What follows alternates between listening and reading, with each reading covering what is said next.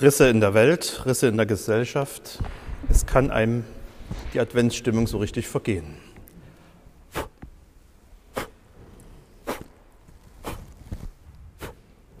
Ich ermahne Evodia und ich ermahne Syntyche. Seid euch einig, denn ihr gehört beide zum Herrn. Risse auch in der christlichen Gemeinde in Philippi, an die der Apostel Paulus einen Brief schreibt. Risse auch unter Christen, Risse in einem Kirchenvorstand, Risse in einem mitarbeitenden Team im Kindergarten, Risse durch eine ganze Gemeinde. Wir können aufeinander zugehen, behauptet Penny in seinem Weihnachtsfilm 2022. Und an dieser Stelle muss ich natürlich sagen, dass man seine Marzipankartoffeln und andere Grundnahrungsmittel auch bei Aldi, Norma, Lidl, bei Bergels und Kerbers und sofern wieder erwarten jemand Zeit gefunden hat, die Regale aufzufüllen, auch im Kaufland kaufen kann. Wir können aufeinander zugehen, davon ist auch der Apostel Paulus überzeugt. Er ist aber auch überzeugt, dafür braucht es manchmal Hilfe. Ich ermahne Evodia und ich ermahne Syntyche, seid euch einig, denn ihr gehört beide zum Herrn. Ja, und dich, treuer Weggefährte, bitte ich, Hilf ihnen dabei. Am kommenden Sonntag feiern wir das Christfest. Ich nehme an, alle von uns haben noch eine Menge vor in dieser Woche bis dahin. Damit wir in dieser besinnlichen Zeit nicht besinnungslos von Termin zu Termin rennen und eine Aufgabe nach der anderen abarbeiten, können wir uns in diesem Gottesdienst noch mal ein bisschen besinnen damit wir die Hauptsache nicht aus dem Blick verlieren und vielleicht sogar dazu beitragen, Risse zu schließen oder wenigstens keine neuen Gräben aufzureißen. Und da kann Paulus uns helfen. Denn wenn er Evodia und Syntyche auffordert, ihren Streit zu beenden, und wenn er seinen treuen Weggefährten, dessen Namen er verschweigt, bittet, ihnen dabei zu helfen, dann tut er es nicht aus der Überzeugung, dass wir Menschen so edel, hilfreich und gut sind, und dass mit einem können wir reden alles wieder gut wäre. Und deshalb erinnert er nach dieser Aufforderung an diese konkreten Menschen an andere Dinge, an Grundlagen, aus denen wir, wenn wir wollen, vier Vorhaben für die letzte Woche im Advent ableiten können. Freut euch immer zu, weil ihr zum Herrn gehört. Ich sage noch einmal, freut euch. Ich nehme mir vor, ich will feiern.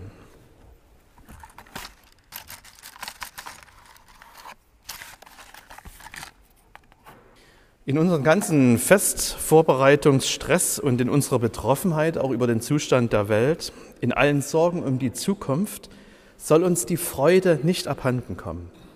Freut euch.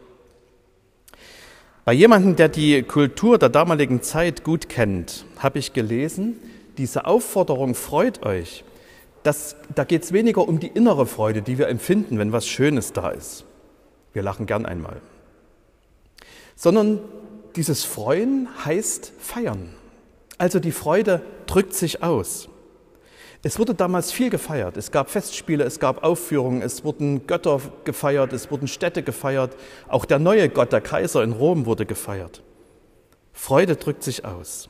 Wir können das Christfest, wir konnten das Christfest in den letzten beiden Jahren nur mit angezogener Handbremse feiern und ich freue mich, dass das in diesem Jahr wieder anders ist, dass wir es wieder so richtig fett feiern können. Und ich wünsche mir, dass am heiligen Abend viele in den Christfestern kommen, um das mit uns zu machen. Paulus erinnert daran, warum wir feiern. Freut euch immer zu, weil ihr zum Herrn gehört.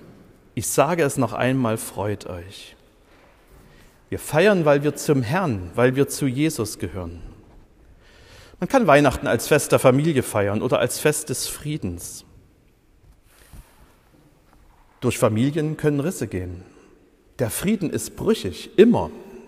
Dieses Jahr empfinden wir das noch ein bisschen mehr als sonst. Dass wir zum Herrn gehören, ist eine feste Gewissheit, die durch unsere Taufe besiegelt ist. Darüber will ich mich freuen. Mein Herr hat Geburtstag. Das will ich feiern. Paulus weiter. Alle Menschen sollen merken, wie gütig ihr seid. der Herr ist nahe.